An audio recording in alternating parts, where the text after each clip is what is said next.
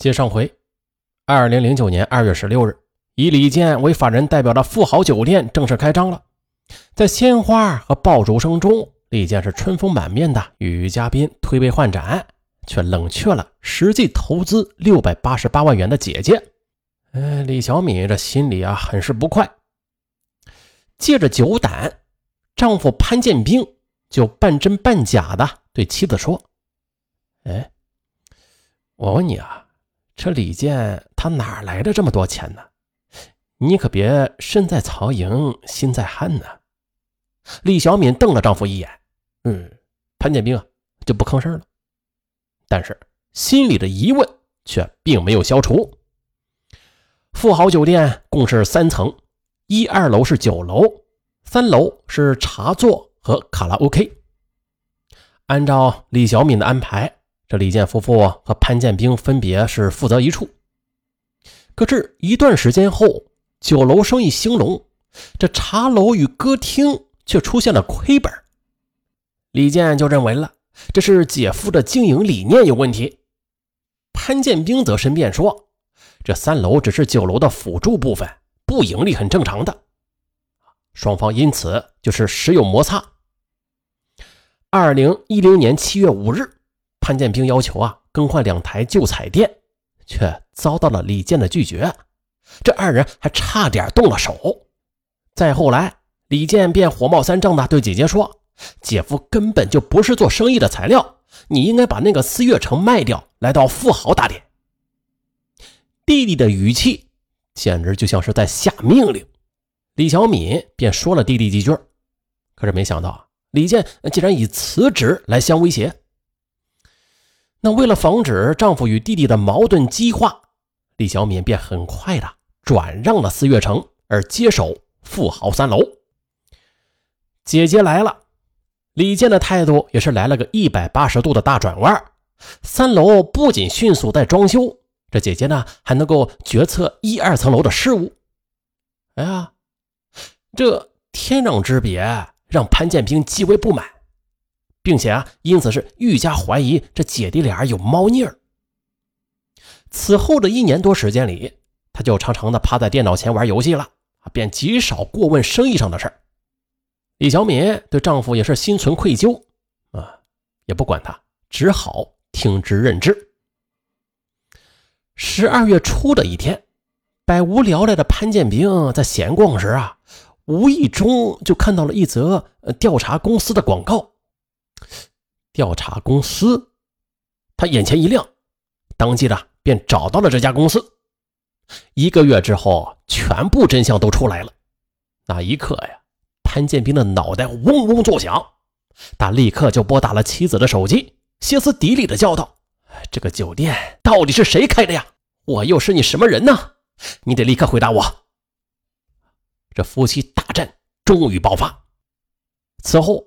处在夹缝中的女儿潘娜时常以泪洗面。啊，终于是二零一一年五月，这对共同创业的夫妻终于是分道扬镳了。主动提出离婚的潘建兵选择了净身出户。他在民政局里对李小敏说：“我没有什么要说的，我只是提醒你要多加小心，不然李健会骗走你所有的财产的。”也就在爸爸妈妈离婚之后的女儿潘娜突然就不辞而别了。给母亲的留言中，她写道：“妈妈，我知道你是爱爸爸的，可是你不该如此多疑。爸爸忠厚老实，困难时候啊都没有嫌弃你是个残疾人。这条件好了会嫌弃你吗？妈妈，我是你的亲生女儿啊，你为何也不信任我呀？”手捧女儿这泣血的文字，李小敏觉得自己的天空彻底倒塌了。女儿出走之后，李小敏每每想起这一家三口那其乐融融的情景，在后悔之下，她也是彻夜难眠。因为情绪低落，也因为弟弟越来越不像话，她开始就频频责怪弟弟。这姐弟俩甚至当着员工的面大吵。于是，弟弟李健就痛哭流涕的向家人诉苦，啊，说呀，没想到二姐这样不近情理，富豪酒店哪一分钱不是我拼命挣来的呀？这两强相争，杨家人对李小敏的态度开始有了微妙的变化了。李小敏清楚，弟弟这羽毛丰满了，他是铁了心要把自己挤出酒店。他希望父亲做做李健的工作，可没想到老人却说：“哎呀，我看呐，还是把富豪酒店给他吧。”你就安心养老就行了。呃，既然娜娜不理你了，那我呀就可以做主，让你小弟把大女儿过继给你。好家伙呀，在老人的天平上啊，这儿子要远比女儿要重要。李小敏再也听不下去了，思前想后，李小敏决定向法院提起诉讼。由于他一直保存着银行转账的原始凭证，但是李健。却没有任何有价值的证据，权衡利害，李健不得不让步。于是这姐弟俩便签订了一份协议：富豪股权，李小敏占百分之七十，李健占百分之三十。李小敏在一周内按照账面要求要补交五十七万元。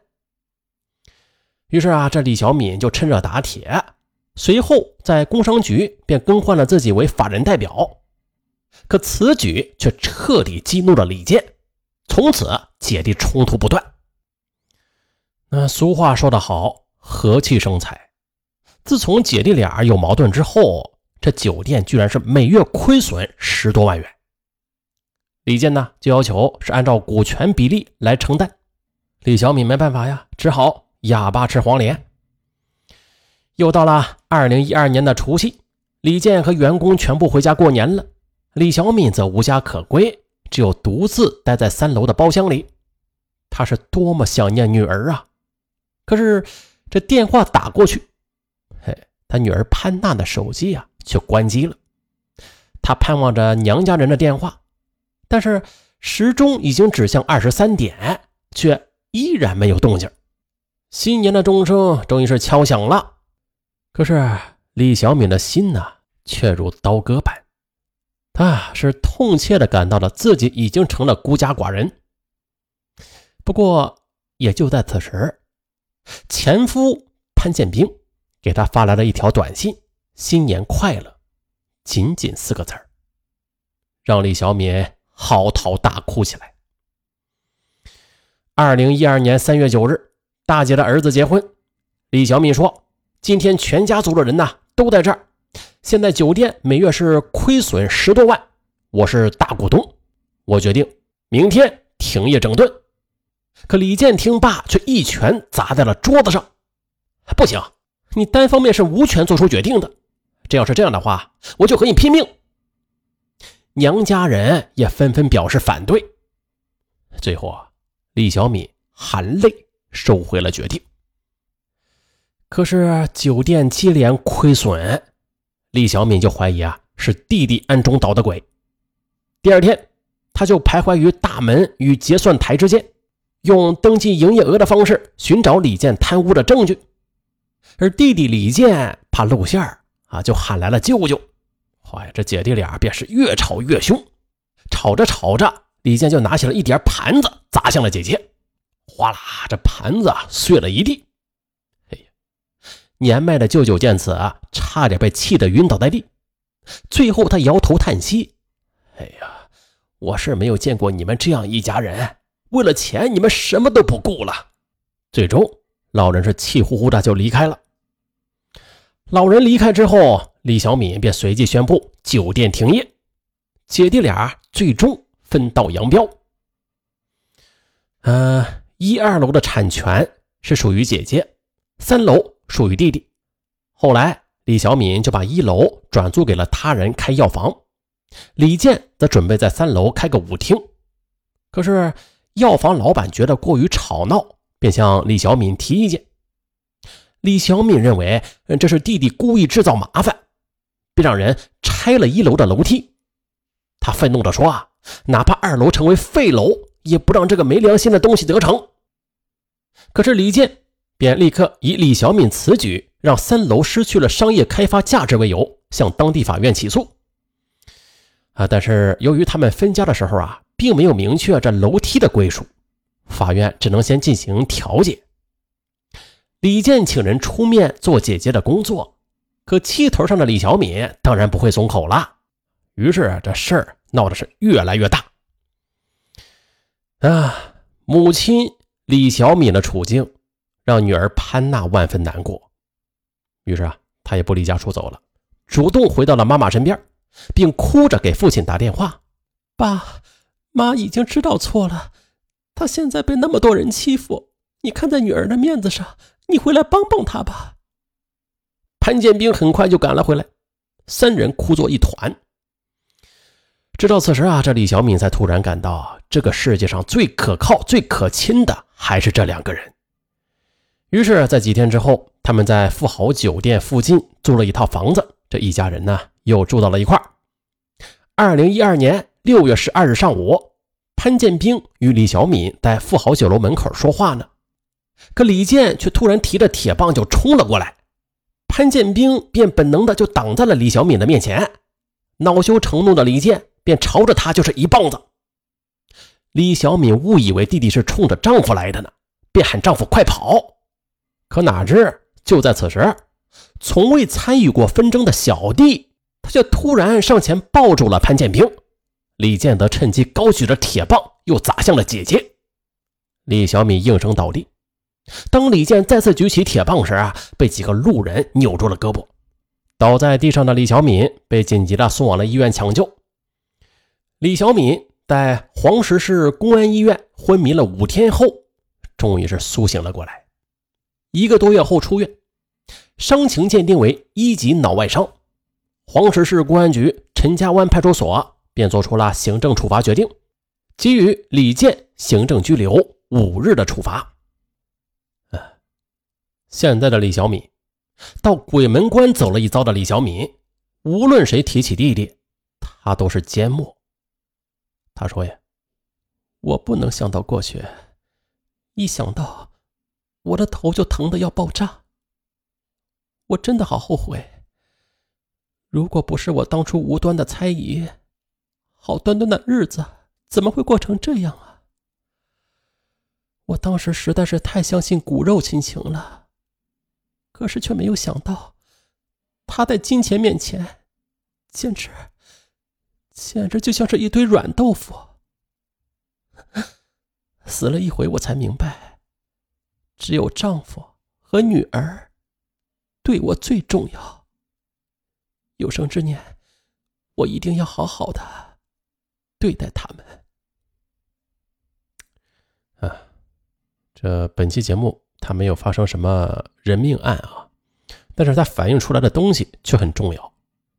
呃，就像故事中的傅姐吧，这虽精于做生意，但是呢，却漏于知人心与常识。其一啊，夫妻关系的基础是诚实与信任，是吧？那谁要是破坏了这个基本游戏规则，那谁就要付出惨重的代价的。其二，无论是旧感情还是法律关系吧，夫妻之情那都是先于手足之情的。大家能听懂吗？夫妻之情要高于手足之情，不是高于，是先于手足之情。那就像有句话说呀，“亲兄弟明算账，亲姐弟也是一样，啊，就没有说过说是亲夫妻要明算账的，没有这句话，是吧？那可是这本案中的李小米，他呀就把这件事儿给倒置了，而这就是所谓的舍本逐末。那咱们再回到现实中啊，比如说现在的满大街的夫妻店呐，到处都是，做大的也有很多，但是。手足店却很少。手足店不是指的足疗啊，就是那个亲兄弟、亲姐妹之间的啊，亲姐弟什么啊之间的这些店很少。不是说绝对没有啊，有些听友爱爱钻这个牛角尖啊，不是说没有，但是比夫妻店做好做大的那是少的太多了，更别说有做大者了。其三，这亲情是美好的，那需要精心呵护与经营。但是要有边界和风险意识啊！没有风险意识，那吃亏的还是自己。因此呢，咱们要把握好这个度。即便是要做的话，那也得提前把丑话说到头，最好是做到方方面面都有书面协议。这样呢，即便是以后出现了问题，也会得到法律的保护的。啊，好了，差不多了啊。嗯，一般来说吧，在巨大的利益面前，亲情往往是很脆弱的，甚至啊不堪一击。好了，本案就到这儿，我是尚文，咱们下期再见。